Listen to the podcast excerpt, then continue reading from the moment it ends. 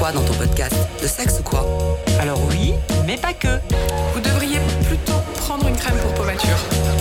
Mais tu vas parler de quoi en fait? Des femmes qui ont la quarantaine flamboyante? Euh, oui, mais pas que. T'es encore vachement bien pour ton âge. Non mais à votre âge, le chien tête baissée, je ne connais pas. hein. T'es né en quelle année toi? Choc pétrolier. Ah, tu pourrais largement être ma mère en fait. Cette jupe en léopard, euh, je peux la porter Tu veux dire encore la porter C'est officiel, il y aura bien une femme génération Artemis pour aller fouler plus de 50 ans après Neil Armstrong le sol lunaire. En 2024, la parité sera respectée sur la Lune. Et je ne parviens pas à savoir si je dois m'en réjouir, ah génial, ou maugrer, ah bah c'est pas trop tôt. Lorsqu'Armstrong posait le pied sur la Lune et disait cette phrase devenue culte, elle pouvait aussi s'adresser au mini progrès du droit des femmes. Car seulement quatre ans plus tôt, en 1965 aux États-Unis, les femmes mariées pouvaient enfin poser le pied dans un milieu professionnel sans l'autorisation de leur mari. La tête dans la lune et les ovaires sur terre, je me pose ainsi ce soir la question sur ma puissance sexuelle de femme célibataire de plus de 45 ans, faisant référence en sous-titre à la puissance paternelle qui priva la femme de toute autorité parentale conjointe jusqu'en 1970. Bienvenue dans l'épisode 20 du podcast. Et en même temps, fuck. Et en même temps, Et en même temps, et en même temps, fuck. Que reste-t-il de nos amours? Que reste-t-il de ces beaux jours? Et nous, femmes divorcées, célibataires, que reste-t-il de nos émois sous la couette? Je trouve que la décennie de la quarantaine devrait être vraiment coupée en deux. Il y a le avant 45 ans et le après 45 ans. Force est de constater qu'il existe vraiment une bascule dans l'esprit des gens et de facto dans le nôtre à ce mi-parcours. Non? Vous trouvez pas? À une année près, on bascule de la quadra fringante et sexy à la préménopausée sereine ou flippée. Dans le cœur synthétique, prix Médicis accordé à Chloé Delhomme, l'héroïne Adélaïde, fraîchement séparée à 46 ans, déploie une folle énergie à trouver un nouveau mari, prise d'épousite aiguë dans le fracas de la peur, de la solitude. J'ai lu son chemin de vie comme si j'étais en face d'une espèce totalement opposée à la mienne. Moi, les hommes, je vis avec eux depuis l'âge de 18 ans. Trois longues histoires dont un mariage, deux enfants à 20 ans d'écart. Alors, même pas en rêve que je veux retrouver leurs chaussettes sales dans le panier à linge. Et encore, quand ils le trouvent, le panier à linge. Même pas en rêve d'être obligé de préciser si je vais voir mes copines ou si je veux me faire une toile tranquille. Bon, ok, j'ai pas de bol. Je suis célibataire depuis six mois, abruti par les contraintes de confinement et de couvre-feu qui saucissonnent mes fringales de liberté et de renouveau sexuel. Je suis une célibataire de l'ère covidienne, période qui anéantit tous les désirs d'évasion, de nouvelles rencontres, de parties de jambes en l'air sous couvre-feu. Mais il y a un truc qui me chiffonne, c'est que si je refuse désormais la vision d'un quotidien partagé, se pose quand même la question de la survie de mon clitoris. Wep wep. Celui-là, pas question de l'abandonner sur l'autel de mon célibat, de le sacrifier à mon désir d'indépendance, de le crucifier, et pardon pour l'image qui désormais trotte dans ta tête, sur la croix rude et pleine d'échardes de la chasteté. Non, la taxidermie du clito ne passera pas par moi. Il est tout à fait hors de question que je mette fin, ou même une pause, à une vie sexuelle commencée tôt, parfaitement entretenue au fil des années par un nombre d'amants que...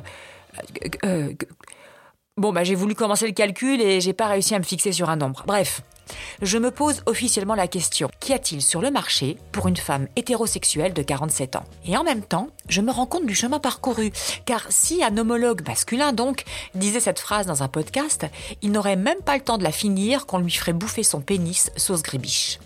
Comme le rappelle Chloé Delhomme dans son livre Le cœur synthétique, il y a plus de femmes que d'hommes et ces derniers meurent en premier. Les filles, va falloir la jouer très, Et j'ai le souvenir récent de ma sista niçoise qui un jour me téléphone et me dit non mais euh, Esther, nous les quadracélibes, on va quand même pas se taper des vieux, non? Il nous reste quoi? Bah les petits jeunes de moins de 40 ans.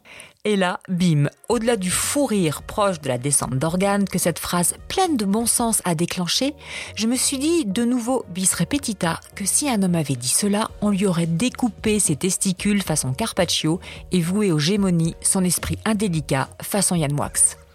Et moi, de renchérir dans un hockey, Ah bah non, on s'est pas emmerdé toute notre vie pour finir avec un grisonnant poivre et sel, voire tout blanc, avec sa libido au Viagra. Comme quoi, niveau cliché, on a réussi quand même à obtenir l'égalité. Force est de constater néanmoins que la vision d'un sextat dans mon lit de fillonnière, bah oui, on dit bien garçonnière, donc euh, fillonnière, ne m'emballait en rien. Pas vraiment décidé à jouer les Diane Keaton avec un Nicholson fumant cigare et fraîchement sorti d'une attaque cardiaque. Alors là, je vous parle du film Tout peut arriver de Nancy Meyers, un vrai régal. Je me disais quand même que Ken Reeves, le beau docteur en blouse blanche et mèche brune dans les yeux, était plus ma cam. Alors est sorti de mon esprit ce vilain mot youpornesque. Suis-je une cougar? Si l'idée d'un très jeune a parfois pu m'effleurer, j'avoue néanmoins que la vision d'un moins de 30 ans dans mes draps n'a pas perduré. Aucune envie de jouer le blé en herbe et de mener la baguette ou la braguette, choisissez, celle-là est pour moi, avec l'inexpérience potentielle. J'ai envie qu'on s'occupe de moi, que je me laisse aller grâce à des mains expertes, une langue rompue au baiser, un sexe au garde à vous et empirique. Mais à force de segmenter les marchés, l'offre se réduit. Et c'est là qu'on rencontre un hic, traduisé par hic, homme maqué ou marié. La tranche d'âge sur laquelle mon esprit de synthèse et d'analyse me fait converger, appréciez madame la finesse de mon vocabulaire, est celle des 30-40 ans, et cette tranche-là est majoritairement déjà en main. Alors est sorti un autre vilain mot issu de nos traditions latines et romanesques. Suis-je prête à devenir la maîtresse d'un homme marié?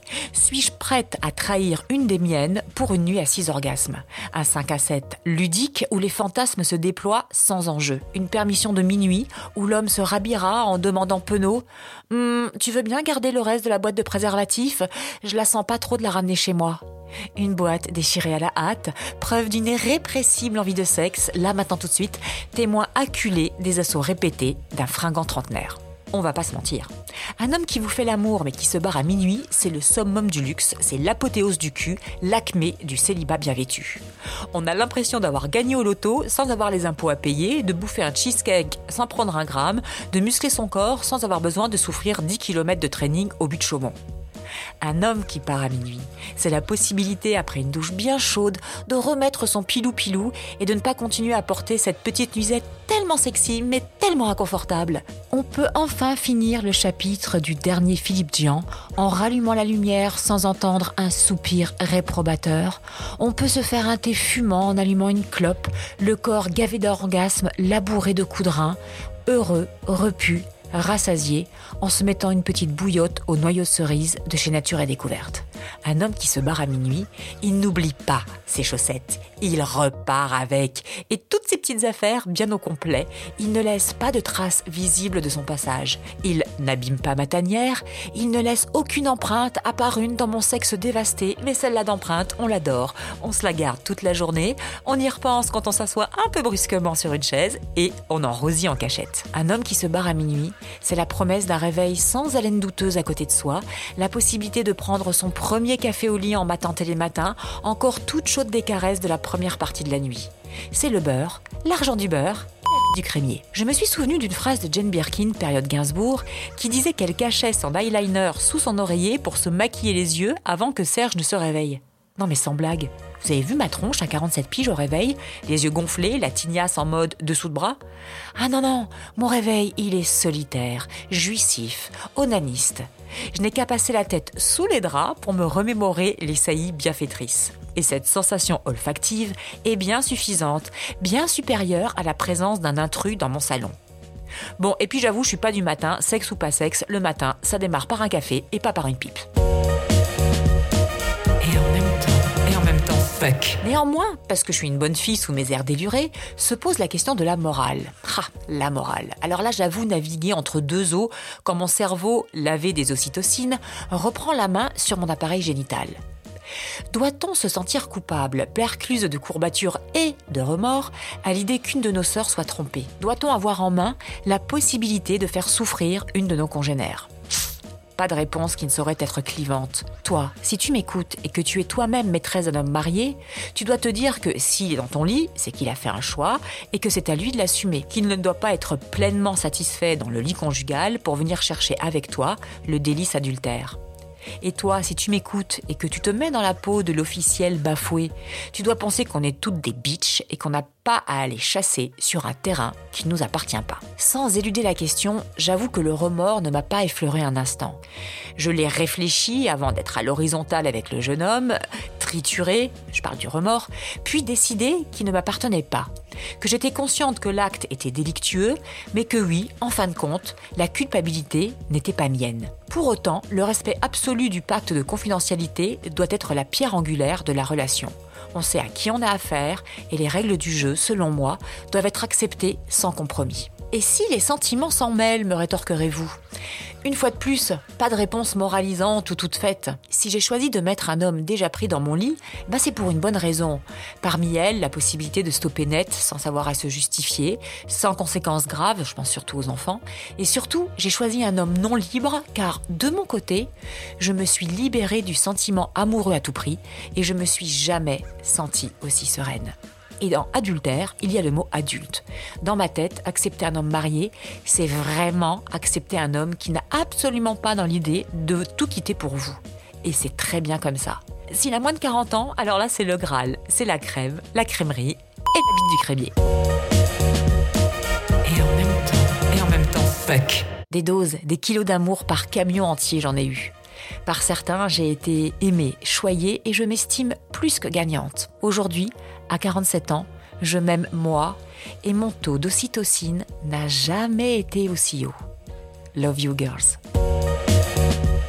Et en même temps, et en même temps, fuck.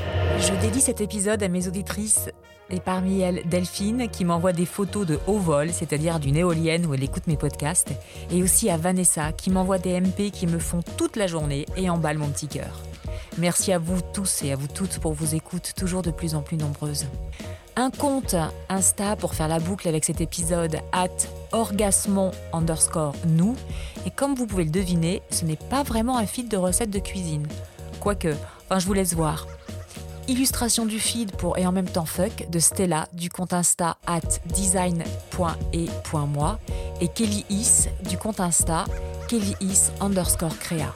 La cover est faite par Marie pour at Creuser Ménage, musique originale Ménicanic Design. Je vous embrasse. Bye.